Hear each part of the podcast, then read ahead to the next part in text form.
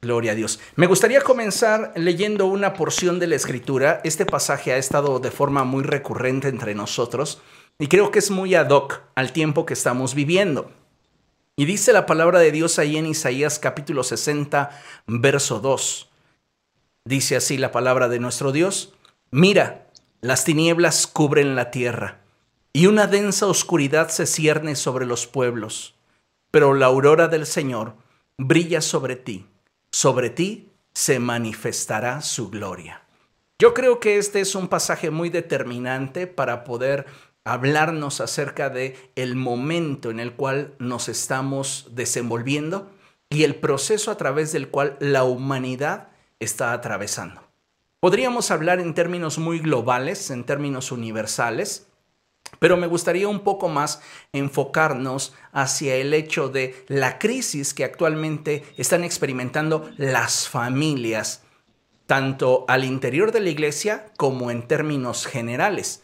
Para todos aquellos que son amigos nuestros, que aún no pertenecen propiamente o formalmente a la fe, pero que tienen curiosidad de saber qué crisis son las que se están viviendo en este momento, tanto al interior de las familias cristianas como al interior de las familias eh, seculares o naturales, porque finalmente somos seres humanos.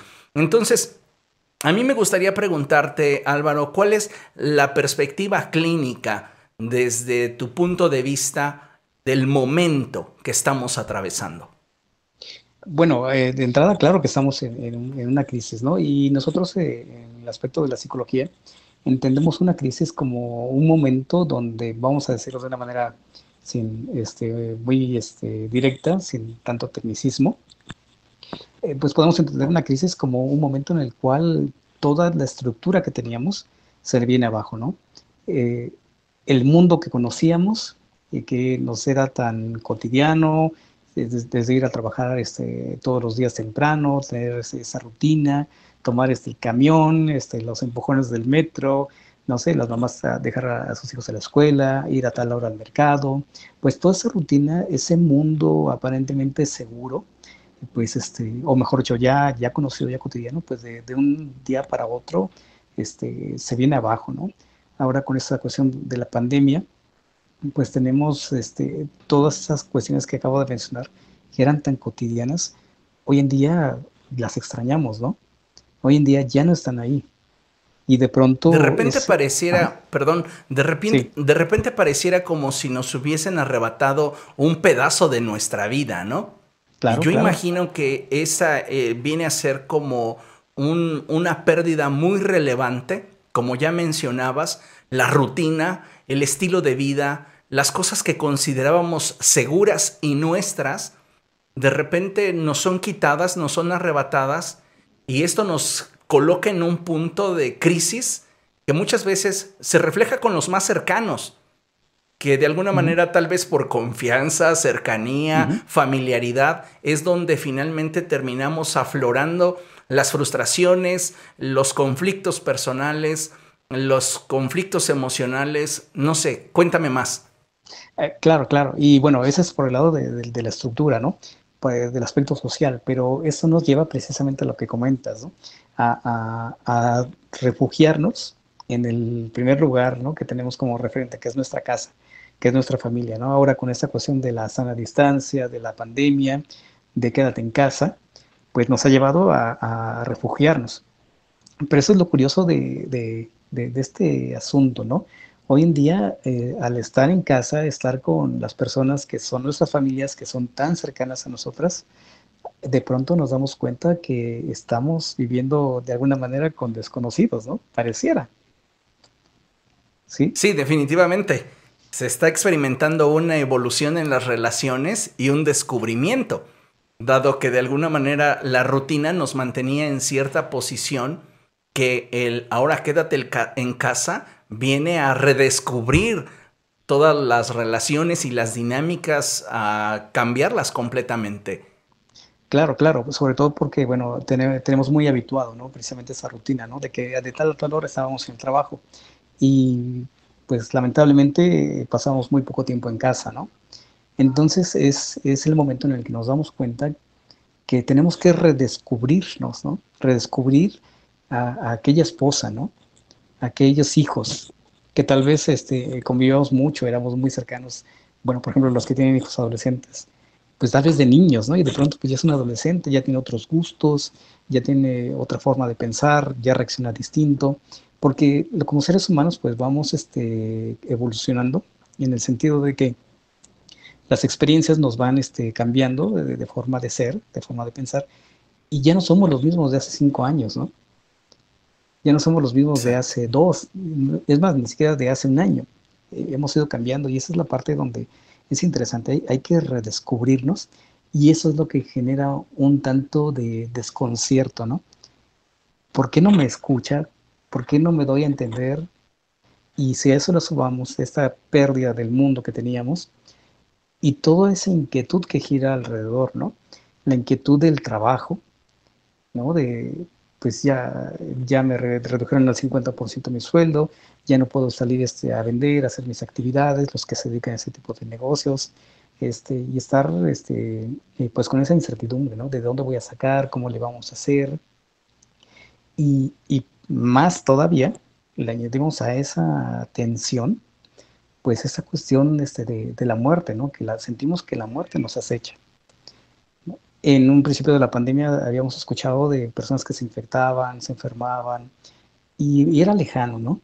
Pero con el paso del tiempo ya no es tan lejano, ya es más cercano, ¿no? Porque ya es eh, el vecino de, de aquí al, al lado, de, de, una cuadra, ya es este, mi amigo, ya es este, una persona cercana, ya es mi familia y, sentimos cómo esa, e, esa muerte sigue, sigue acechándose. Entonces son varios elementos que, estando todos juntos en un solo lugar, reducido, digo, por muy grande que sea nuestra casa, departamento, pues sigue siendo este, un, encierro, ¿no?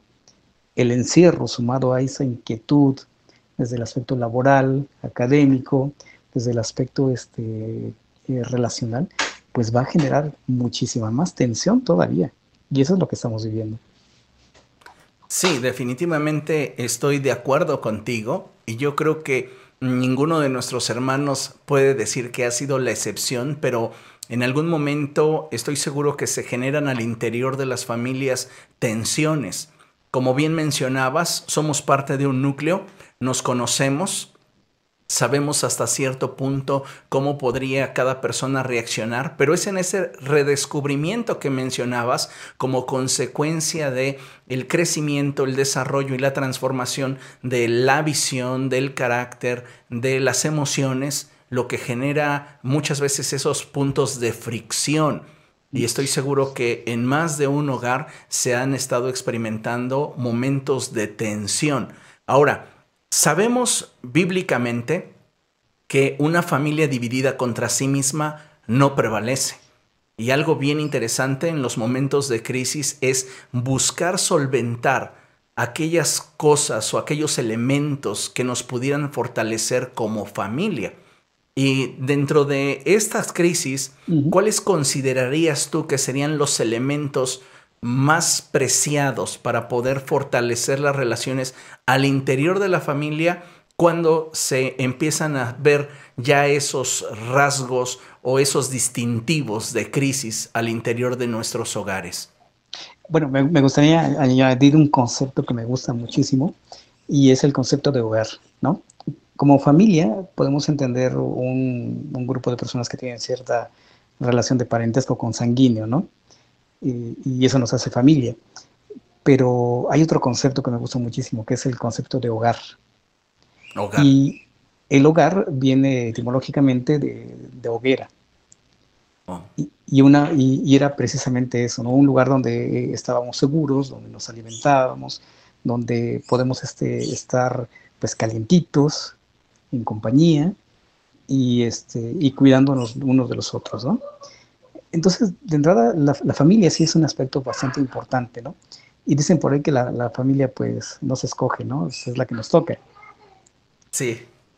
Este, pero el hogar, este, tiene esta dinámica de, del trabajo en equipo, de, de el amarse y el cuidarse. Y quiero hacer esa relación de la hoguera, ¿no? porque la hoguera para que esté produciendo, y es un principio que nos has enseñado mucho, ¿no? De que el fuego tiene que avivarse. Entonces, este, en esa hoguera, pues cada quien tiene que ponerle su, leño, ¿no? Cada quien tiene que contribuir con, con, ese, eh, con ese trabajo que va a fortalecer este, la dinámica de hogar, precisamente, ¿no? Donde estamos protegidos, donde estamos este, seguros.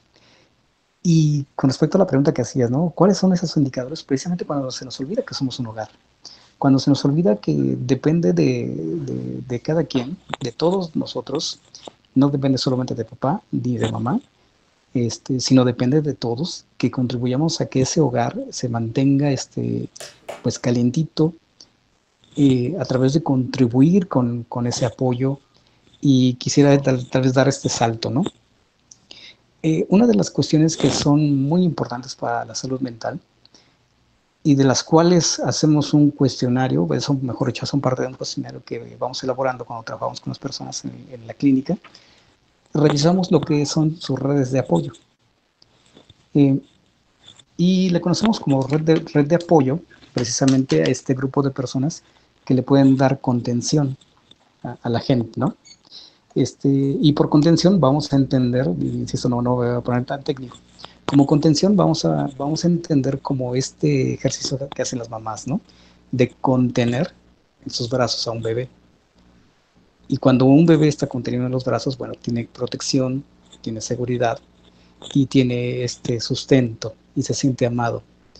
Entonces, el, el hogar, desde el aspecto este, relacional, tiene que ver como, con este lugar de refugio, tiene que, ver con este lugar donde nos sentimos seguros, protegidos y alimentamos y donde cada uno pone de su parte para que así sea, ¿no? Y, y en ese sentido también me gustaría añadir este, lo, siguiente, ¿no? Eh, cuando cada quien se, se olvida de ese, de ese papel que juega dentro de la familia y deja de contribuir y tal vez piensa para sí mismo, es cuando vamos a tener esos problemas, ¿no? Por ejemplo, los adolescentes dicen, es que mis papás no me, entienden, no me entienden, ¿no? O como papás, como padres, los que somos padres de familia, es que a mí me corresponde traer sustento, ¿no? Y estoy tan clavado en el sustento que me olvido de ahí de relacionarme más con mis hijos, con mi esposa, o tal vez las, las mamás, ¿no? Tan atareadas todos los días, en que hacer que de pronto se nos olviden esos detalles, ¿no? Ahora, todo lo que acabo de mencionar es válido, y, y sí, se debe de hacer, pero tenemos que volver a este punto, ¿no? donde tenemos que volver a conectarnos eh, emocionalmente. ese es un punto muy importante. Es un punto muy importante que estás tocando porque me encanta la definición que nos das de hogar y entender que esto trae, pues vamos, una, una raíz de origen que tiene que ver con la hoguera, el lugar donde estamos seguros, el lugar donde podemos estar protegidos, el lugar donde existe tanto la contribución como la corresponsabilidad para que juntos podamos edificar esta estructura familiar que nos permita mantenernos a salvo. De ahí yo creo que es muy pertinente el hecho de que nos hagas esta referencia cuando nos olvidamos de contribuir de acuerdo al contexto y al papel que nos corresponde desempeñar al interior de esta estructura que es la familia, es que comienzan entonces a surgir brechas, comienzan a surgir fracturas y nuestra familia comienza a perder estabilidad. Si nosotros trabajamos para que nuestra familia se convierta en ese hogar, entonces va a haber en cada uno de los integrantes un sentido de contribución, un sentido de responsabilidad y de esta manera yo creo que los elementos que podrían favorecer para que esta estructura se mantenga estable, como el diálogo, el respeto, el compañerismo, eh, la, misma simpatía, el entender, la empatía de entender cómo se encuentra el otro, podría ayudarnos a generar una estructura más sólida y fuerte. ¿Es así? Exactamente, claro, claro, claro. Y, si eso lo, lo, extendemos un poquito más, ese hogar lo extendemos a nuestra casa espiritual, a la iglesia, donde podemos este, pues interesarnos un poquito más todavía, ¿no? Y, y, esta red y este hogar se va a expandir precisamente, ¿no? no solamente es, por ejemplo, como darnos el like o compartir lo que nos gusta, que es algo pues, bastante importante, pero yo, yo añadiría por ahí que también es, esta, esta dinámica de, de, hogar también se puede dar en la iglesia, ¿no? Tal vez por ahí darnos por ahí el tiempo de levantar el teléfono, de, de saludarnos, de preguntarnos cómo estamos, como un, un, aspecto tal vez un poquito más, más íntimo. Y bueno, y aquí me gustaría también pues aclarar este otro punto, ¿no? Hay cosas que, que solamente les corresponden a, este, a los pastores hacer, ¿no? Como el consejo o cuestiones que son reservadas. Y sí, como en una familia, vamos, finalmente. Exactamente. Sí, sí, exactamente. Solamente el hecho de decir, estoy para ti, estoy aquí, eres importante, cómo estás y, el, y ese como acompañamiento. Porque la guía pues solo le, toca al, pastorado, ¿no? al liderazgo. Y, y, eso podría pues ayudar este, pues muchísimo, porque en este ambiente tan crítico de la, de la crisis nos hace pensar que tal vez estamos solos. Sí. Que no, no, nos, no, no nos entienden los demás, que qué voy a hacer con mi trabajo, qué, qué va a ser de, de, la escuela y cómo va a ser el mundo después, y muchísima tensión, ¿no? Pero el sentirnos acompañados pues precisamente nos va a ayudar como a ver las cosas de una manera pues distinta. Tienes mucha razón en esto que expresas. Yo creo que es bien aplicable el principio de la palabra del Señor cuando dice que si sembramos escasamente, escasamente vamos a cosechar. Y esto en cualquier ámbito de la vida. En este sentido, para poder construir una estructura de relaciones que se convierta en nuestra red, y que nos permita eh, estar en un ambiente seguro, que nos permita poder en medio de la adversidad no sentirnos solos, sino más bien sentirnos protegidos, acompañados. Yo creo que esto tiene mucho que ver con el hecho de que cada uno de nosotros cumpla con su función y esté dispuesto a, como mencionabas, contribuir al grupo. Porque lamentablemente del otro lado de la moneda, Sucede en las familias, sucede en el interior de la iglesia. Hay personas con la mentalidad o la idea de que deben de ser simplemente receptores de todo lo que el grupo produce.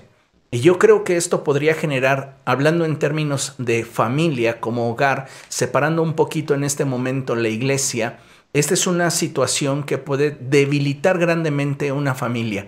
Tú ya mencionabas al padre que solo se ocupa de proveer y que no se interesa por el desarrollo de sus hijos o pasar tiempo con ellos, con su esposa, o en el caso de la mujer, la esposa que solamente se ocupa de cumplir y suplir con las labores del hogar, los hijos, eh, pues ellos en su mundo.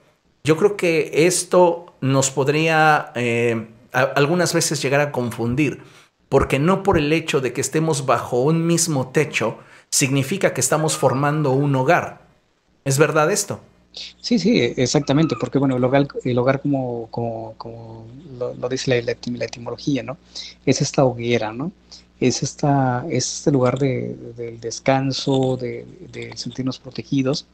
Y, y, si ese fuego no se aviva, si solamente se comparte un, un espacio físico, si solamente se comparte este, pues lo material y no se comparte ese aspecto afectivo, pues sí, será difícil que, que, esa, esa, familia pues pueda, pueda sobrellevar esa situación tan, tan, tan importante, ¿no?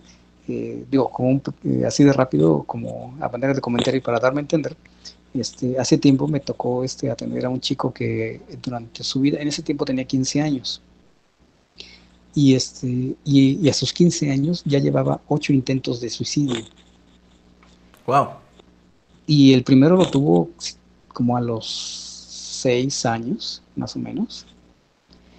Y durante ese tiempo, pues se hizo varias, este, se agredió físicamente. Y, yo me preguntaba, ¿no? ¿Y, ¿Y, qué pasó con sus papás, no? Que no se daban cuenta, o sea, ocho intentos suicidas y no te das cuenta pues eso, no, eso, eso nos da a entender que algo está pasando en, esa familia, ¿no? Eh, también me gustaría introducirnos a un concepto que hemos manejado mucho en el ámbito espiritual, nosotros y Dios, y me gustaría aterrizarlo llevarlo de la mano con lo que expresas a la familia, y es el término de la conexión. porque tal y como mencionabas, este chico está teniendo la intención de quitarse la vida, está lastimándose y la pregunta obviamente pues resalta, ¿dónde están sus padres? Y lo que podríamos deducir es que esa familia está desconectada. Y lamentablemente este es un suceso que se está dando muy fuerte en este siglo XXI, en esta presente generación, y que la pandemia, aun cuando nos ha obligado a estar encerrados en casa, no necesariamente está aportando para la unidad al interior de las familias.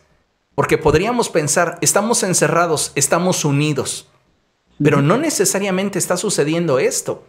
Como tú bien apuntaste, creo que la contribución, la corresponsabilidad, el que cada uno de nosotros no solo cumpla con su interés, sino que vea por el bienestar de la estructura familiar, es algo que nos va a dar la ventaja. Claro, y hay que verlo también este, en dos villas, ¿no?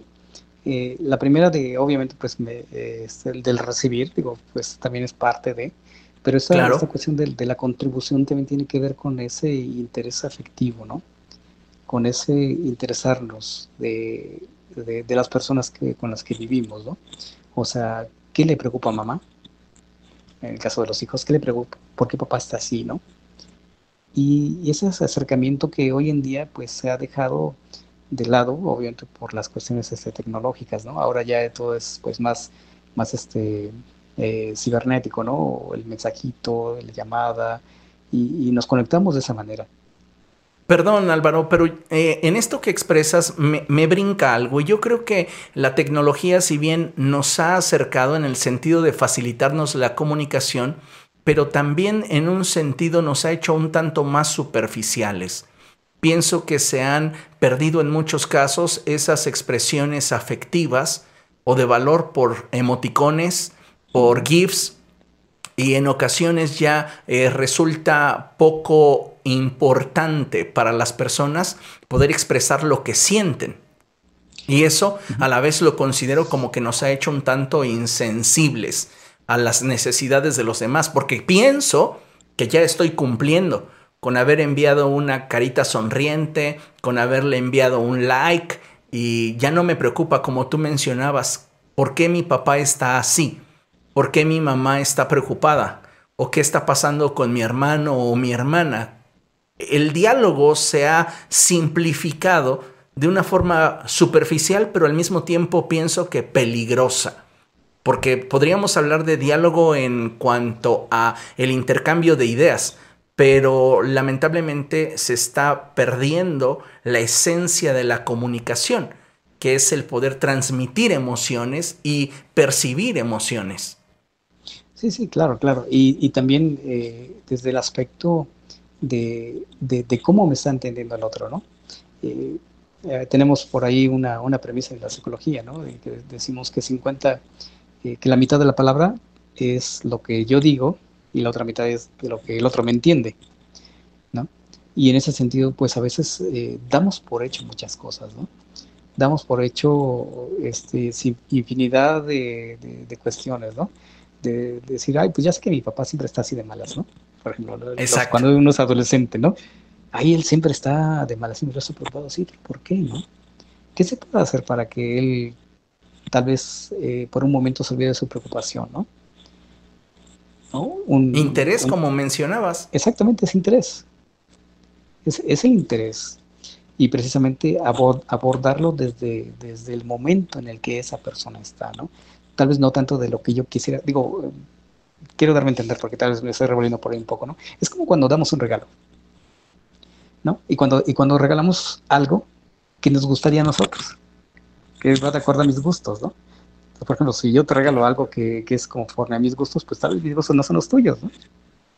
Sí. O sea, tengo que interesarme, tengo que conocer, tengo que conocerte a ti para saber qué es lo que te gusta, ¿no? La, la marca, la forma, el color, X, ¿no? Desde, desde ahí, ¿no? Entonces, si lo queremos ver de esta manera, es, esa relación y ese intercambio afectivo, ese, esa palabra de aliento, ese abrazo, tiene que ser de, de acuerdo a lo que tú esperas, a lo que tú necesitas en ese momento, ¿no? Creo que es algo bastante importante porque a veces eh, yo lo he visto, por ejemplo, con muchos papás, ¿no? Y, a veces dicen, bueno, vamos a hacer como familia, ¿no? Y eso lejos de, de tener un, un, vínculo y un momento refrescante, pues a veces es como, como una carga, como algo otra vez chocante, ¿no? De que, ahí va otra vez, ¿no? Con sus cosas y es que... Y esa es la, la parte compleja, porque ese regalo, bien intencionado, con que tal vez los papás o mamás con mucho gusto, pero viene desde su perspectiva, desde su visión, sin considerar qué es lo que tal vez eh, los hijos necesitan, ¿no? Y, viceversa. Eh, no sé si me voy a entender. Sí, sí, sí, te entiendo perfectamente. Y me gustaría que pudiéramos avanzar un poco en esto porque hemos estado hablando sobre cómo eh, generar un hogar, cómo poder traer estabilidad y fortaleza a la estructura familiar Hablabas ya de algunas cosas como la contribución, la corresponsabilidad, el interés, el afecto, pero ¿cómo podríamos solventar eh, las situaciones ríspidas que ya comienzan a vivirse dentro del hogar? Porque dentro de la casa, porque eh, vamos a dejar el concepto de hogar como una estructura de protección. A veces estamos compartiendo una habitación, estamos compartiendo una un edificio, por así mencionarlo, un departamento, pero no hay esa armonía. Ya hay algunas parejas que llevan tiempo sin hablarse, estando bajo el mismo techo, hay división entre los hijos, hay problemas entre los padres y los hijos. ¿Cómo podríamos ayudar? A, que una dinámica que está orientándose hacia la indiferencia o en algunos casos está manifestándose en diferentes formas de violencia hacia un orden emocional que nos permita eh, reposicionar nuestra actitud, nuestra eh, percepción del entorno para entonces poder colaborar. Porque tú puedes hablarle y decirle a la gente, sabes que lo estás haciendo mal, y la gente te dice, sí, está bien, lo estoy haciendo mal, pero vuelven a su círculo o a su núcleo y vuelven a cometer los mismos errores y entonces vemos como una pelea de gatos, ¿verdad? Constantemente dentro de esa familia.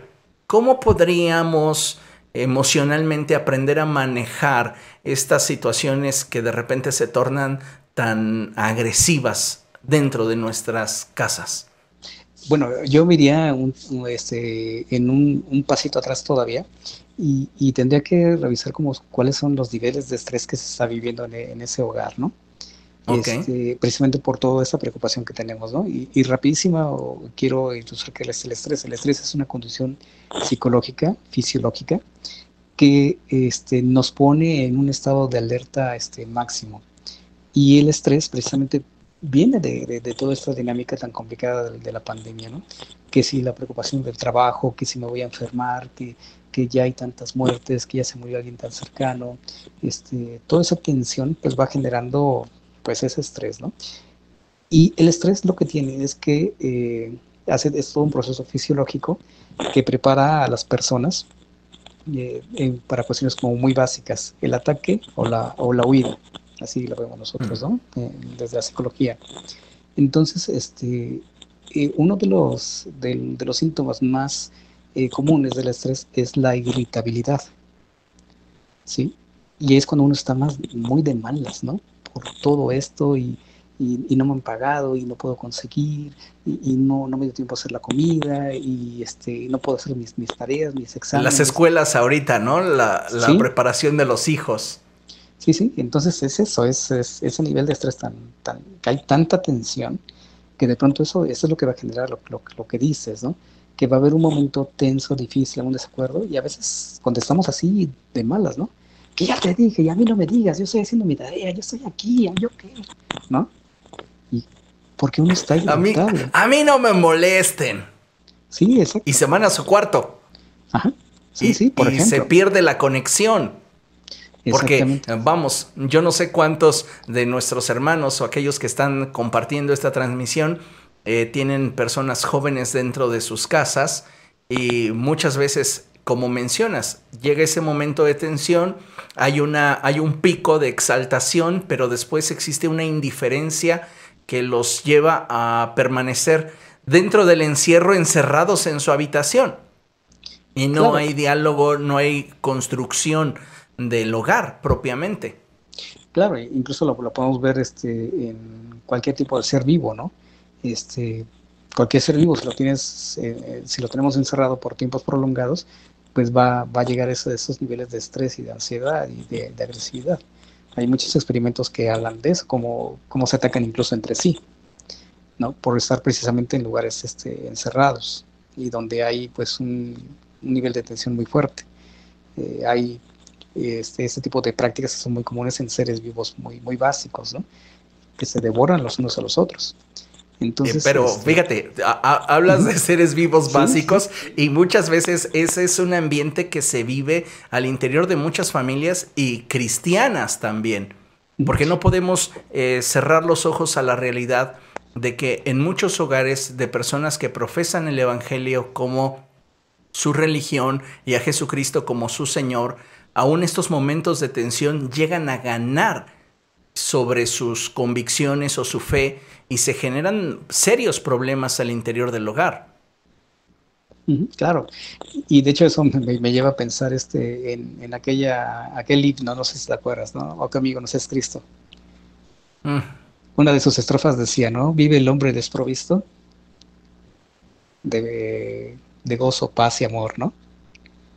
Algo así dice la, la, canción, ¿no? Y, y, continúa diciendo, ¿no? Y es porque no, es porque no llevamos a Dios todo en oración. Exacto. Y, esa es una gran verdad. Para mí eh, es extremadamente ilustrativo, ¿no? Eh, ¿Por qué, por, qué, ¿Por qué, estamos preocupados? Claro que, que, esa es la situación, es para preocuparse, claro es para, que es para estar estresado, claro que tenemos razón para hacerlo, pero eso no puede ser un pretexto, no puede ser un pretexto para, para continuar con esa dinámica, ¿no?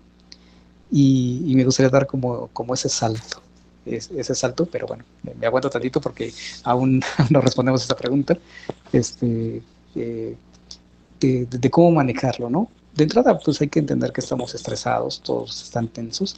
Entonces, lo, lo que yo este, hago con la gente que, que me consulta de pronto es eh, reviso precisamente sus, eh, su rutina, ¿no?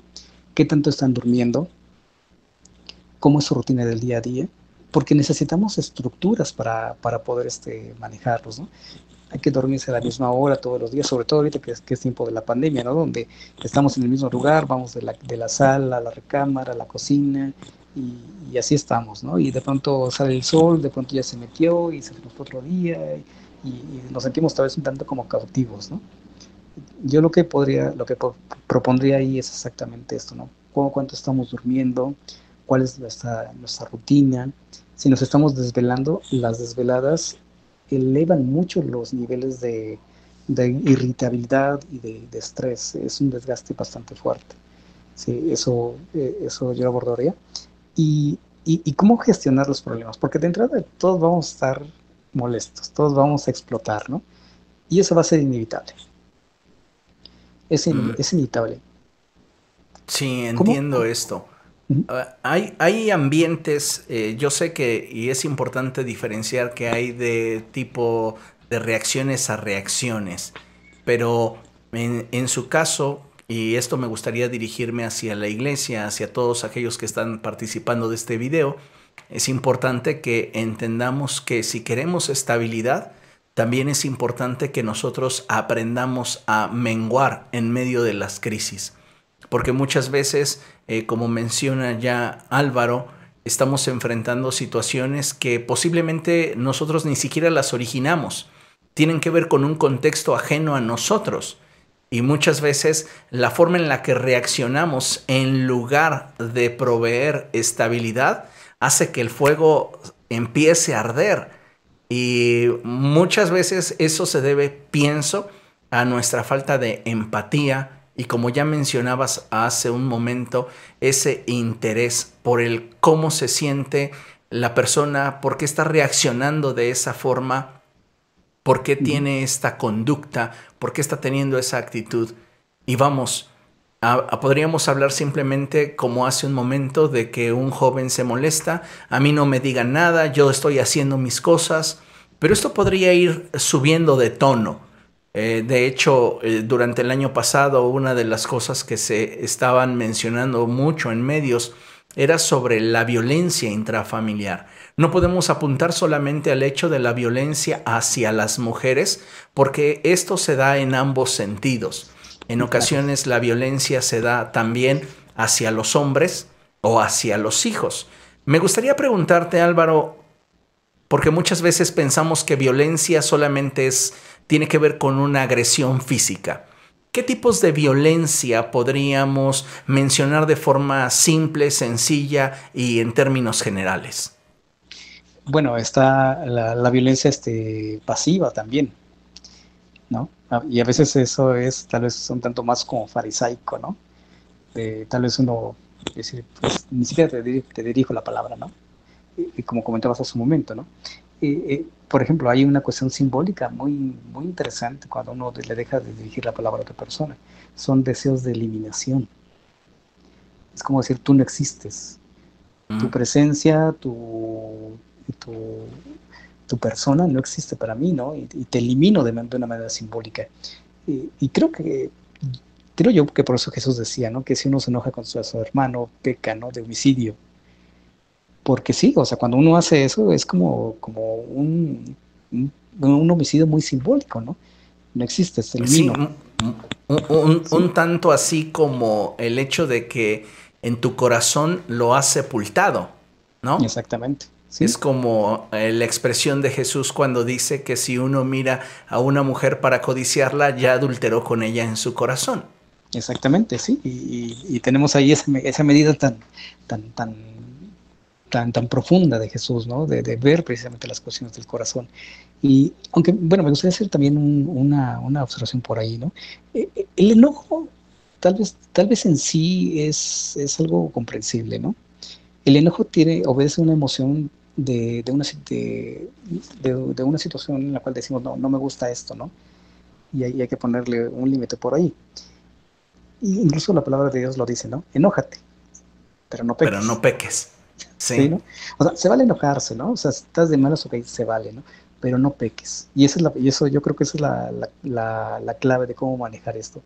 Podemos enojarnos, podemos estar de malas y, y, tener, este, pues sí, ese sentimiento, ¿no? Pero de eso a pecar. ¿Y qué sería pecar? Pues precisamente esto, ¿no? Esto de, de agredir, de, de, de, gritar, de insultar, de herir al otro, de quererlo sentir mal, ya sea de manera manifiesta o de manera pasiva, ¿no? Yo creo que es, es una de las cuestiones también más importantes, ¿no? ¿Cómo manejar ese enojo? Bueno, pues eh, la clásica este, indicación que se dio hace mucho tiempo, incluso por los medios de comunicación, ¿no? Respira profundamente y cuenta hasta 10. Porque hay una cuestión fisiológica ahí, ¿no? Nuestro cuerpo está activado para ejercer una acción de agresión. Entonces tenemos que desactivarlo. Es como parar la inercia del momento, ¿no? Claro, claro, hay que desactivar el cuerpo, hay que parar esa inercia y, y, se vale, ¿no? De pronto, mira, ahorita no, ahorita, no, estoy, estoy muy molesto y hay que ponerle nombre a lo que estamos haciendo, ¿no? Tampoco vamos a decir, ay, no, pues no, nada, estoy bien, no, no me pasa nada. Sí, claro. Es, esa, esa constante negación. Permanencia en la negación decir no me pasa nada. Y también importante que exista la madurez en los miembros de la familia para poder entender y asimilar el hecho de que no porque una persona exprese una emoción significa que tiene que ver de forma directa o personal con ellos. Como mencionabas, puede haber un contexto infinito de situaciones que pueden llevar a una persona a estar irritable desde no dormir bien, no comer bien, las presiones en el trabajo, frustraciones eh, muy personales o íntimas.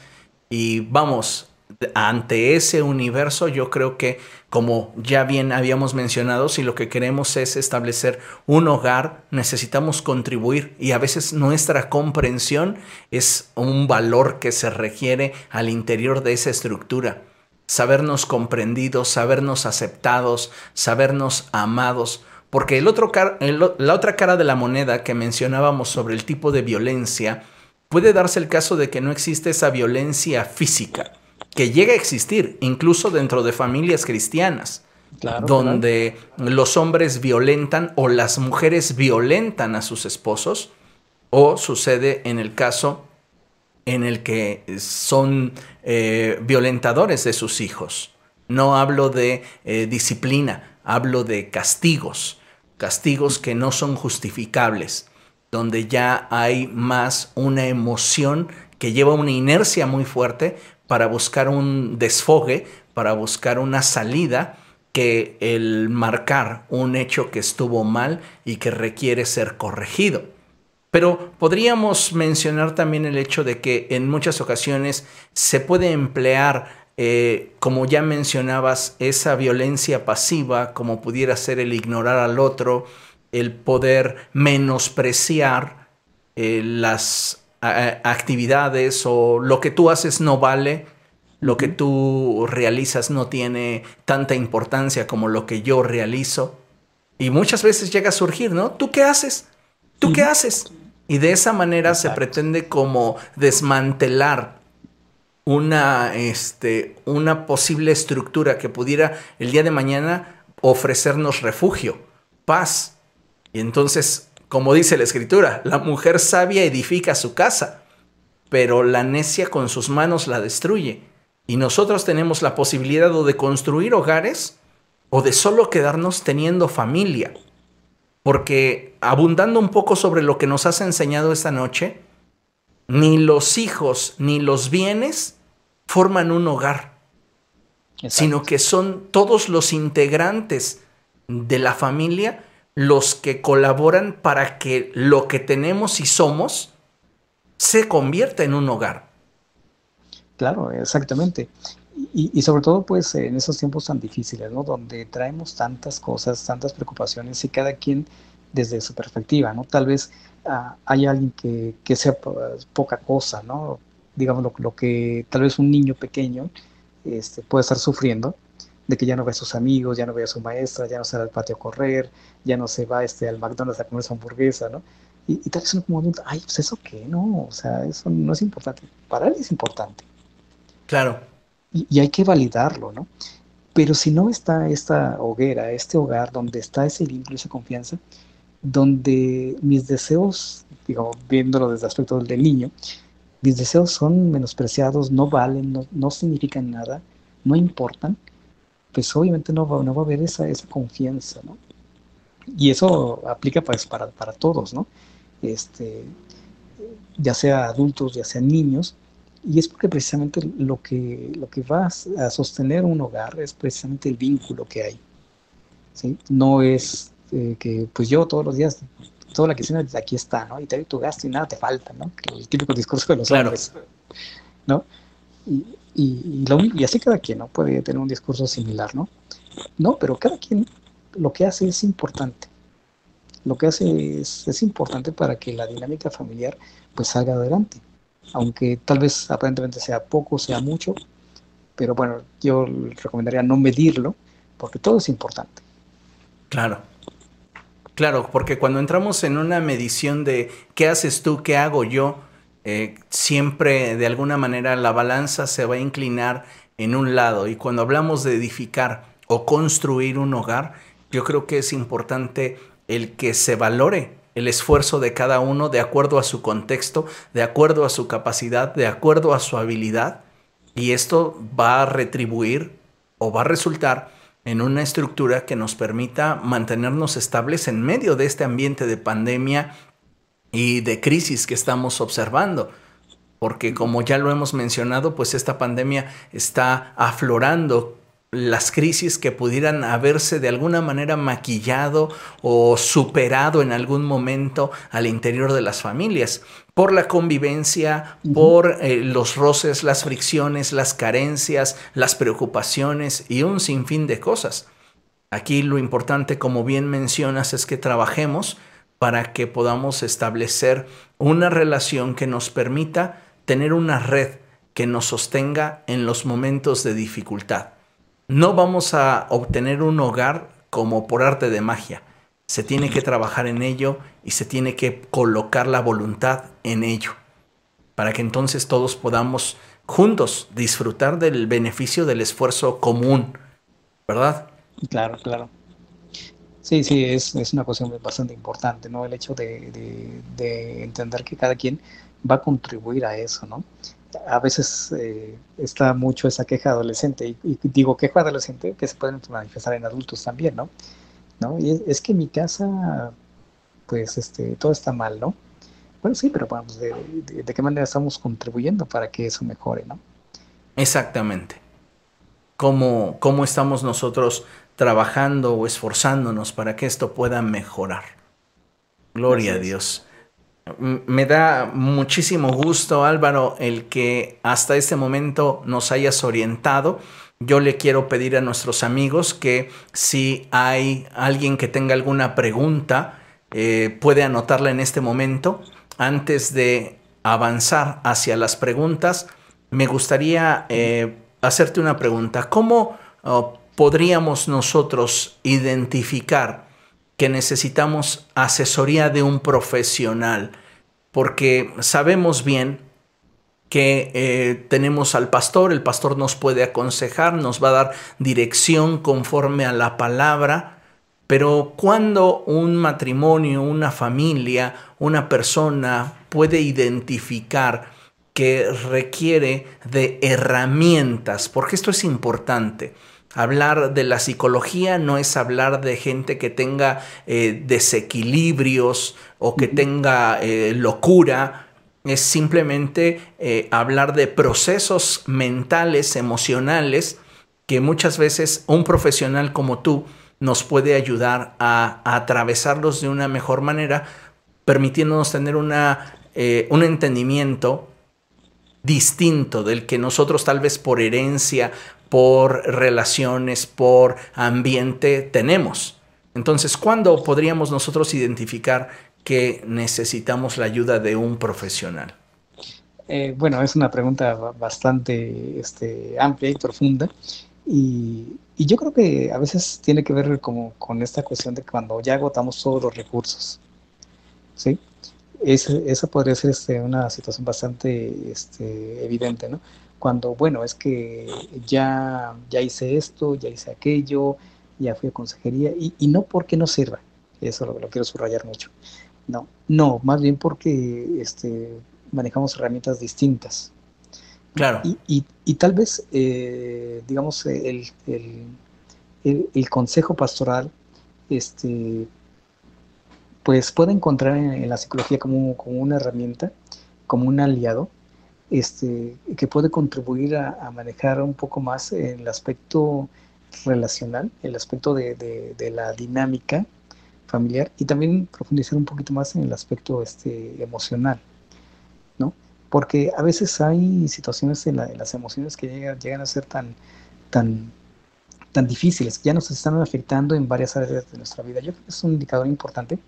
Cuando vemos que cierta situación ya nos está afectando en, varias áreas de la, de la vida, la laboral, la familiar, la relacional, la personal, y estamos viendo que, esa problemática ya está afectando en más de una área, ya es un momento en el cual de este, se debe pensar este, en algún tipo de, apoyo, de asesoría profesional.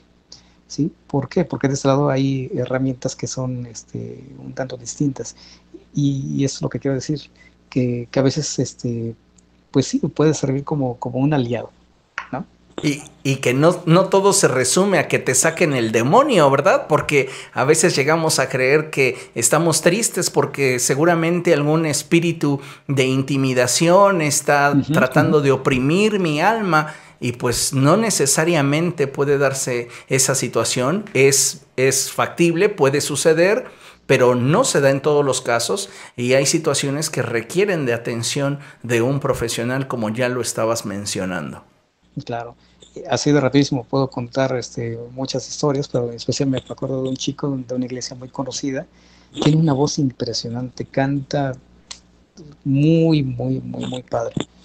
Eh, a lo largo de, su vida ha tenido muchísimos este, problemas porque es muy temperamental. Entonces eh, viene, me consulta y encontramos algunas cosas. Y él ya, por una historia de vida este, que había estado metido en drogas, este, en peleas físicas, ya tenía cierto, este, cierto daño a nivel neuronal. Y eso generaba precisamente que fuera impulsivo y que no tuviera control sobre sus, emociones. Y, eso generaba muchísimas causas, muchísimos problemas en su vida. Entonces, eh, hoy en día ya está bajo tratamiento porque el cerebro, como cualquier otro órgano, se enferma. Es, solo que hay mucho estigma en ese sentido, ¿no? Y, y con base a eso, pues ha ido mejorando y, y esta, y, esta vida también de, de, iglesia, también es cristiano, como, como repito, pues, este, pues ha encontrado, digamos, mm, pues a una persona un poquito más receptiva, por así decirlo. Excelente. Eh, eh, eh, para mí es muy importante esto que nos expresas porque finalmente a veces en nuestra inmadurez espiritual llegamos a pensar que Dios nos ha abandonado. recibimos el consejo pastoral, la dirección de la palabra de Dios, no la ponemos en práctica, las cosas nos salen como nosotros finalmente decidimos hacerlo y eso repercute en una en un quebrantamiento de la identidad de cada cual. Y vamos, cuando una persona está quebrantada en su identidad, muchas veces llega a decepcionarse de la fe, a decepcionarse de Dios, cuando no es capaz de poder percibir en su entorno cuáles son los factores que le llevaron al punto en el que se encuentra. Y es lo que las herramientas que ustedes los profesionales emplean mm, le podrían ayudar a esa persona a descubrir cómo realmente Dios ha estado en su proceso, pero sus decisiones, su contexto, la forma en la cual ha interpretado su entorno es lo que finalmente le ha colocado en una posición que, pues, lamentablemente lo tiene donde está.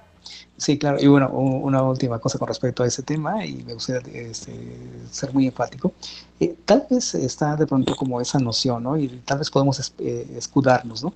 Y que, bueno, yo no tengo la culpa de que me, pase esto, que ya hay algo, cierta anomalía a nivel cerebral o X cosa, o es que mi familia, es que mis traumas de la infancia, es que vengo de una cultura así, y tal vez eh, en cierto momento nos podamos escudar en todo eso, ¿no?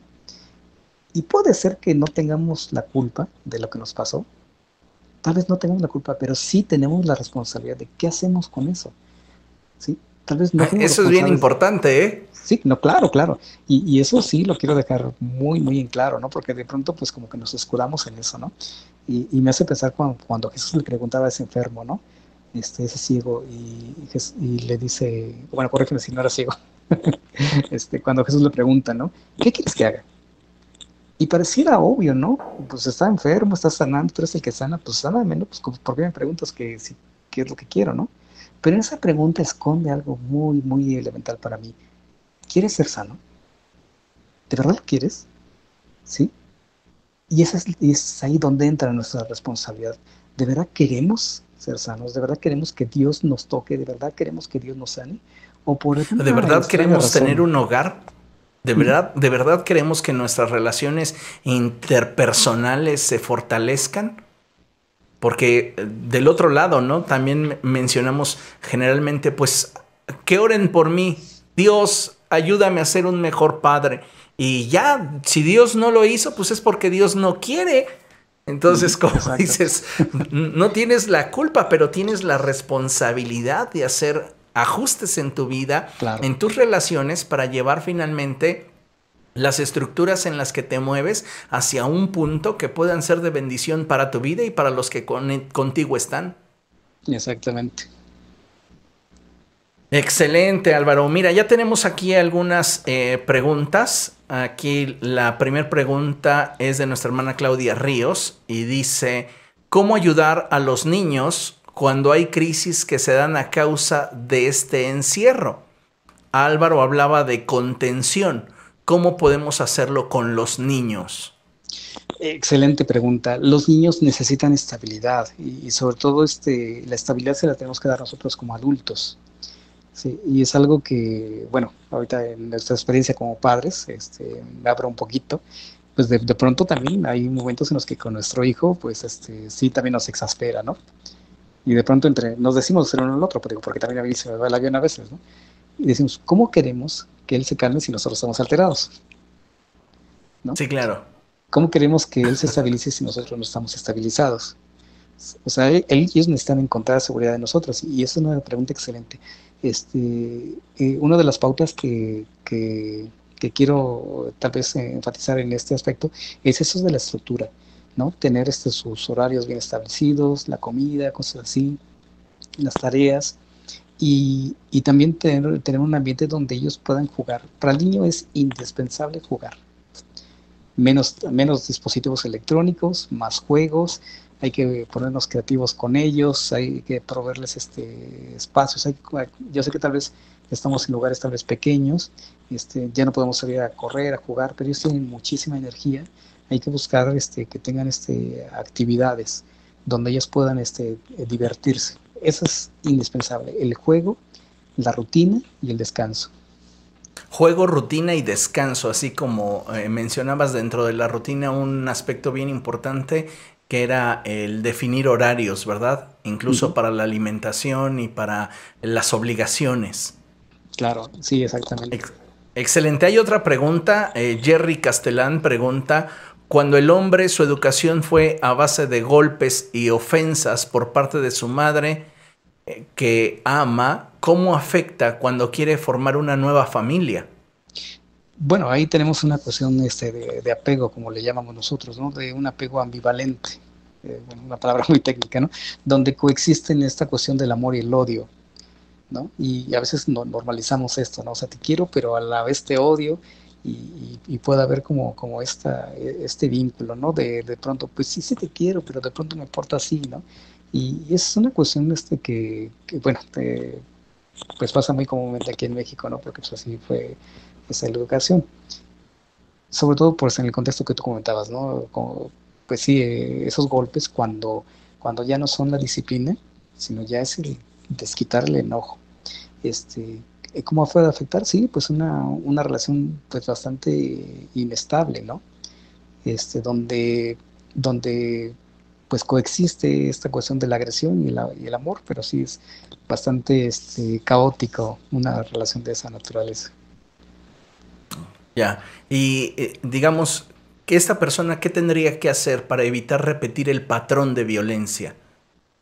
Ah, bueno, yo creo que primero que nada, pues ir delante del Señor, este, pues hablar de esto es algo pues bastante este, importante.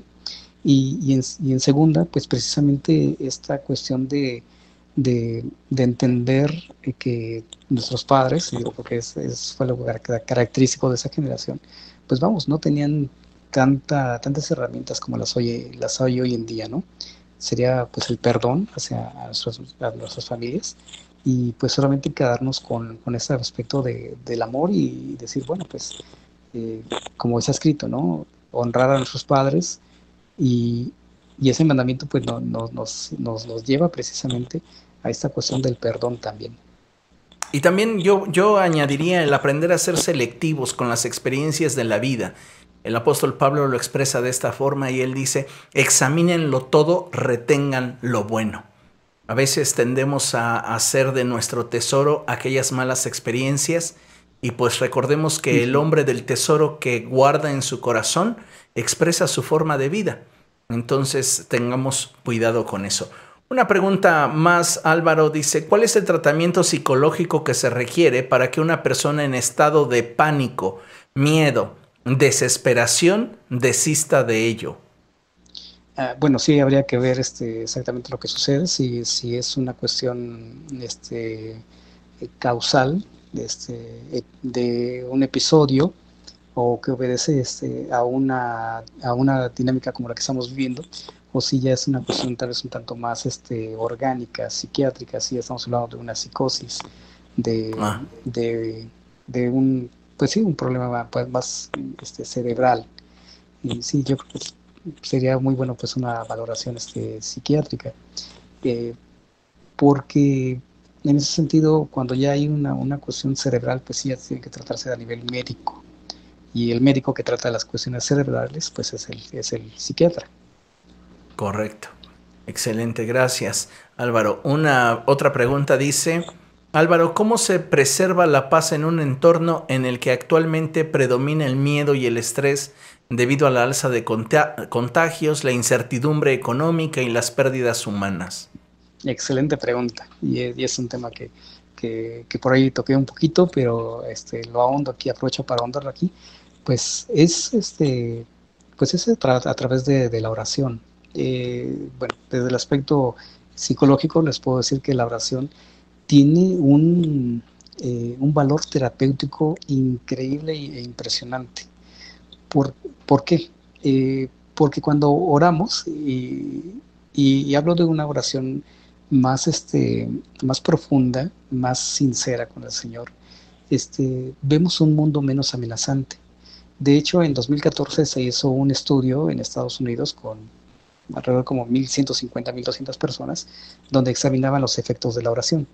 Y uno de, las, de los hallazgos más determinantes que encontraron fue que las personas que oran regularmente y este, van a la iglesia de una manera este, constante y tienen cierta fidelidad a sus prácticas espirituales, este, tienen menos estrés. Las personas que oran a menudo pueden tener más sentido de propósito en la vida o tener más vínculos sociales. Incluso ven un mundo menos amenazante. ¿Sí? Esto, eh, esto se contrapone con otro estudio que hicieron, este, bueno, ahí sí no recuerdo exactamente el dato, pero encontraron que había este, personas que oraban y tenían este, altos niveles de estrés. Y ahí tenemos dos datos contradictorios. ¿Qué era lo que pasaba? Que los que, tenían, los que oraban y tenían altos niveles de estrés tenían una, una oración más, este, ¿cómo le llaman? Este, más, más ritual. De mecánica. mecánica. Exactamente. Y, y había un Dios como exigente, un Dios distante, un Dios castigador. Y obviamente, pues si Dios te está castigando y está, pues como ese Zeus, ¿no? Con el rayo ahí, pues era, había más tensión.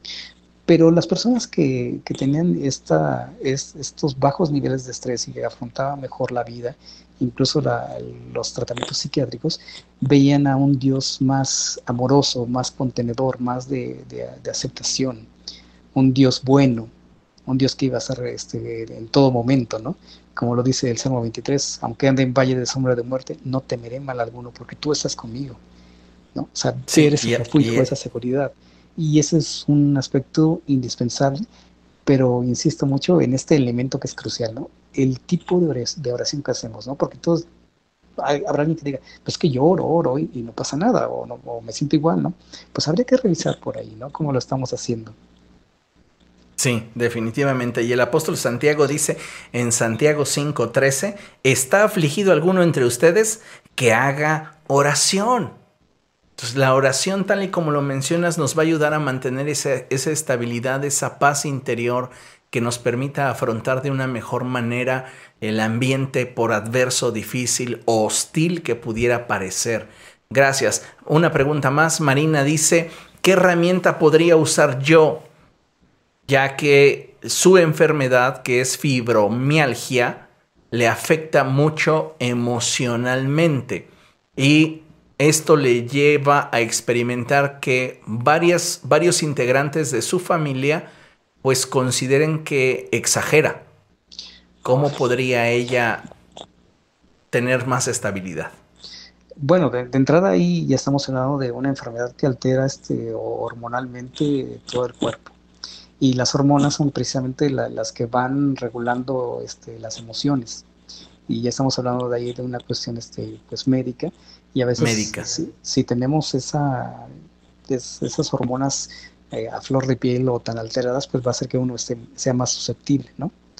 Entonces es tal vez un poquito más eh, la tendencia a llorar, este, a molestarse, este, a ponerse triste, eh, y tal vez sin razón aparente, y eso es porque somos un cóctel de, de sustancias, ¿no? Eh, serotonina, no, no, no, quiero poner técnico como les decía, pero yo creo que ahí no, no, no, tendría que ver tanto con cómo le hago, ¿no? Porque yo creo que lo que está haciendo, pues, es lo que se tiene que hacer, ¿no? Seguir el tratamiento, seguir el medicamento y todo. Más bien ahí sería la familia, que la familia fuera más comprensiva, ¿no? Que es... Como mencionábamos, ¿no? Sí, sí, y, rapidísimamente, ¿no? Me acuerdo del hermano, este, eh, el hermano Carlos, este, este pastor, este, que, tiene este Parkinson, ¿no? Que, que, tiene movimientos involuntarios. Ahí tenemos una cuestión este, neurológica que afecta los movimientos, ¿no? Y no le podemos decir, oye, hermano, ya deje de moverse, pues, ¿no? no, o sea, sería una falta de respeto del tamaño del mundo, ¿no? Porque es una condición involuntaria que obedece a una cuestión fisiológica. Y la cuestión de las emociones es exactamente la misma dinámica, pero expresado precisamente en las emociones, no en una cuestión mecánica. Entonces yo creo que ahí tendría que ser más bien como, como un aspecto de, la, de que la familia tiene que ser pues más comprensiva, ¿no? Y, e informarse bien acerca de esa enfermedad. Esto es interesante. exagere porque quiere exagerar, simplemente pues así está. Esto es muy interesante lo que mencionas porque eh, hablábamos hace un momento sobre la importancia que tiene el mostrar el interés. Y muchas veces cuando las personas notan que al interior de su núcleo de desarrollo hay falta de interés, pues lo que hacen o intentan hacer es hacerse cada vez más fuertes, ¿no? Y soportar y aparentar que no pasa nada, cuando en realidad sí está pasando. Y yo creo que aquí, pues como ya hemos trabajado durante esta noche, obedece mucho a dinámicas familiares y a que cada persona pueda abrazar el rol que le corresponde al interior de la estructura. Gracias Álvaro. Menciona nuestra hermana Claudia Flores, eh, cuando un joven o una joven se sorprende intentando quitarse la vida, los padres suelen preguntarse, ¿qué pasó? ¿Qué hice? ¿Qué es lo que está pasando con los jóvenes? Sí, claro, es, es una de las partes más difíciles de, trabajar, ¿no? Como, esa, como ese sentimiento de culpa. Pero yo creo que la culpa tiene que quedar para después, sobre todo hablando en cuestiones tan, tan dramáticas. Y la pregunta ahí no sería tanto qué hice mal, ¿no? Sino qué vamos a hacer ahora. Claro. ¿no? vamos a ver este, pues cómo, cómo lo tratamos, cómo lo abordamos como familia y el que hice mal, bueno, pues quedará en un segundo término, porque eh, sí, las conductas suicidas sí se tienen que atender de una manera este, prioritaria, no necesariamente de una manera profesional. Este, hay muchísimos este, medios, ¿no? como la consejería pastoral, la cuestión espiritual, el reforzar este, el, vínculo familiar. Eh, pero de entrada lo que podría añadir por ahí también es que un suicidio tiene que ver con una autoagresión, ¿no? Es, este, es agredirse, es un menosprecio que, que la persona se tiene, ¿no? Por eso está esa conducta suicida. La agresión no va hacia los demás, no va hacia culpar hacia el exterior, sino va hacia uno mismo, a una desvalorización y habría que, que trabajar una cuestión un tanto más como de, de autoestima por ahí, este, de la tristeza también y, también pues este, esa culpabilidad que tal vez pudiese estar sintiendo esa persona por algo. Muchas gracias, muy, muy interesante esta situación que se da en esta dinámica. Eh, Cinti Ponce dice, hace mucho tiempo estuve en terapia psicológica, la cual me ayudó muchísimo, sin embargo cuando llegué a la iglesia me encontré que todo lo que aprendí y trabajé durante mi terapia ya estaba escrito en la palabra de Dios. Gloria a Dios. Exacto. Eh, Carla, ella expresa y pregunta, ¿qué actividades podemos hacer para elevar la serotonina y qué actividades hacemos que hacemos cotidianamente la disminuyen? Bueno, la serotonina tiene que ver con, con esta sustancia que nos eh, dicen por ahí, la sustancia de la felicidad, ¿no? lo que nos hace este, felices. Y, bueno, y precisamente es eso, es buscar este, actividades que nos hagan este, felices, sobre todo en un momento tan, tan difícil.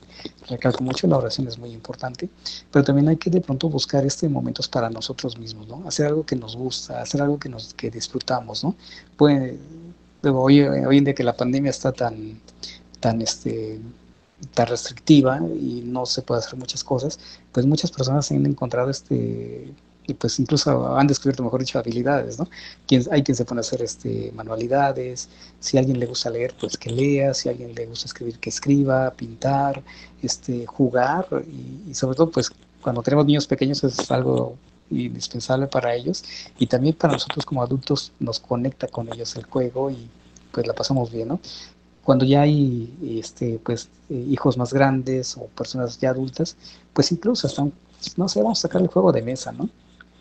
este, o esos maratones bíblicos que por ahí este, también nos vendría bien recordar algunas cuestiones, no sé, buscar esos momentos para, para jugar, este, a los adultos también nos hace bastante bien, cosas que disfrutemos y también recalco mucho esta cuestión este, de, del sueño, hay que dormir bien, esto es indispensable. qué bueno que, que, lo mencionas y el consejo sería hagan de todo menos TikToks. Exactamente. Bien. Eh, eh, tu esposa, Uri, dice, han hablado del juego, rutina y descanso. Yo considero que esos tres elementos, aparte de Dios, serán los salvavidas de la familia en estos días, no solo con los niños. Mi sugerencia es que busquemos tener una rutina para darnos estructura. Ah, perdón, está. Una rutina para darnos estructura y orden en los quehaceres del hogar. Dos, tiempos de juego familiar. En cuanto al juego es interesante saber que los seres humanos somos la única especie capaz de jugar hasta la senectud. El juego no solo es un ejercicio, sino que eh, para niños, sino también para todas las edades. Busquen tener tiempos de juego entre los integrantes de la familia. Esto los unificará y de manera indirecta y divertida. El juego es mucho más serio para el ser humano de lo que creemos. Una rutina 3, una rutina de sueño sano. Es vital, de vital importancia que todos los miembros de la familia descansen bien para evitar estar más irritables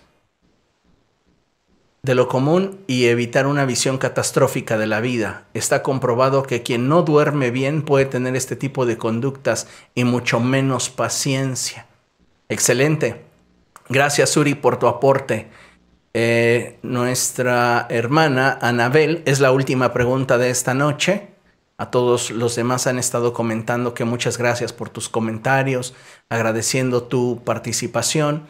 Nuestra, Anabel, nuestra hermana Anabel dice, ¿cómo se puede ayudar a los adolescentes que en medio de este encierro se han vuelto adictos al celular?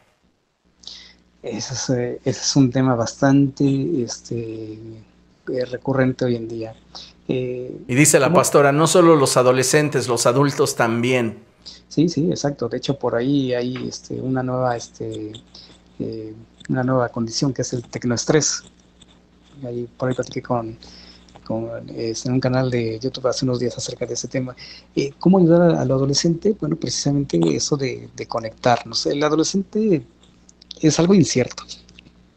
Sí, es, es, una personita muy incierta que tenemos frente a nosotros, que está desarrollándose y está teniendo cambios muy, muy intensos, muy interesantes. Y este, lo que hay que hacer con ellos es conectarse, es conectarse a nivel este, emocional, a nivel este, contacto físico, eh, aunque ellos rehuyen mucho al abrazo, rehuyen mucho al contacto, pero también hay que tratar de hacerlo este, hay que, retomando esta cuestión de los horarios, hay que este, manejar este, horarios con ellos. ¿sí? Hay sobre todo este, en las noches no es muy recomendable que utilicen el teléfono este, porque mm, sobreestimula mucho el cerebro y eso nos, nos trae en un estado de alerta bastante este, fuerte. Hay que dejar de usarlo, no sé, mínimo una media hora antes de, de dormir.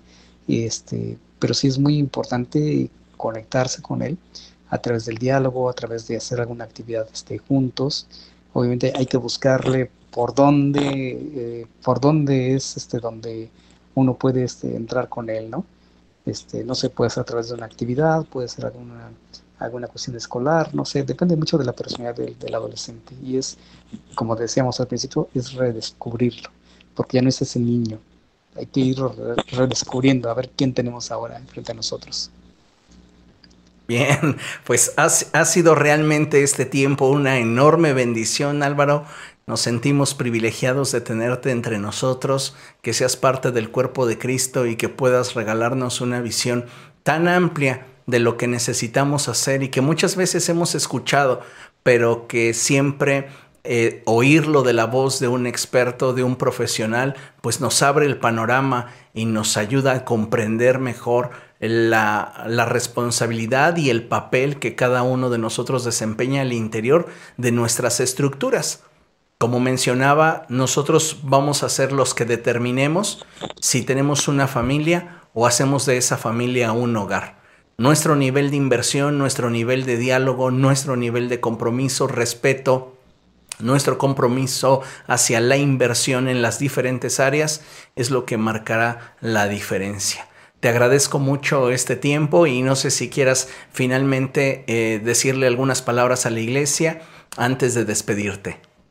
Eh, bueno, pues antes que nada, pues muchísimas gracias por, eh, por la oportunidad, por la confianza. yo sé que tu púlpito, y en este caso el púlpito virtual, es algo que, cuidas mucho, que valoras mucho y agradezco este, la confianza de, compartir esos momentos. Este, y pues a la congregación, bueno, pues que, que sigamos buscando al Señor, que sigamos este, eh, pues conociéndolo, ¿no?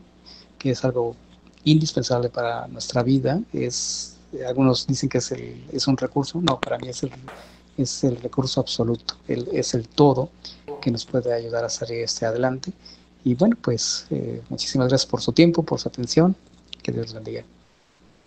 Dios te bendiga Álvaro, estamos en comunicación y deseando que el Señor te bendiga a ti, bendiga a tu esposa, tu pequeñito y que Dios siga llevándolos a más. Dios te bendiga. Bien, amados hermanos, pues cada uno de ustedes escuchó eh, la importancia que tiene eh, lo que es el invertirnos en nuestras relaciones familiares, el descansar bien, el tener orden en nuestra vida ya lo veíamos en sesiones atrás, en conceptos espirituales aplicados a nuestra vida. Si en algún área de nuestra vida hay desorden, no importa que en otras áreas de nuestra vida tengamos orden, al final lo que cosechamos es desorden. Y algo que me gustaría invitarles y desafiarles es para que podamos construir y llevar a nuestras familias en ese proceso de transformación, para finalmente formar hogares en los que cada uno de los elementos que componen dicha estructura trabajan para el beneficio de la misma, mi consejo lo quiero basar en el primer libro de Reyes, en el capítulo número 18, y dice la palabra del Señor así en el verso 30.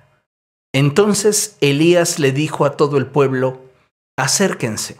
Esto necesitamos hacer con nuestras familias, unirnos y dice la palabra de Dios, como el altar del Señor estaba en ruinas, Elías lo reparó.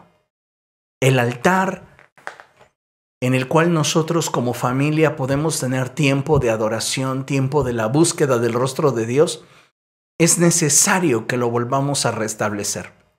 Que busquemos a Dios como familia y que podamos pedirle a Dios sabiduría para enfrentar cada una de las situaciones que pudieran venirnos a nuestro hogar. Sabemos, y lo hemos visto esta noche, no estamos exentos de enfrentar casos de desempleo, enfermedad, eh, decepciones, violencia, pero en medio de todo ello, dice la palabra del Señor, la gloria del Señor brillará sobre de ti. Así que esforcémonos y cada uno de nosotros, lejos de estar evaluando qué tanto ponemos, qué tanto damos, qué tanto hacemos, busquemos de qué manera podemos hacer que nuestras familias se conviertan en esa estructura que sea un hogar para todos los que en esa estructura están. ¿Le parece bien? Vamos a orar y vamos a dar gracias a Dios por este tiempo.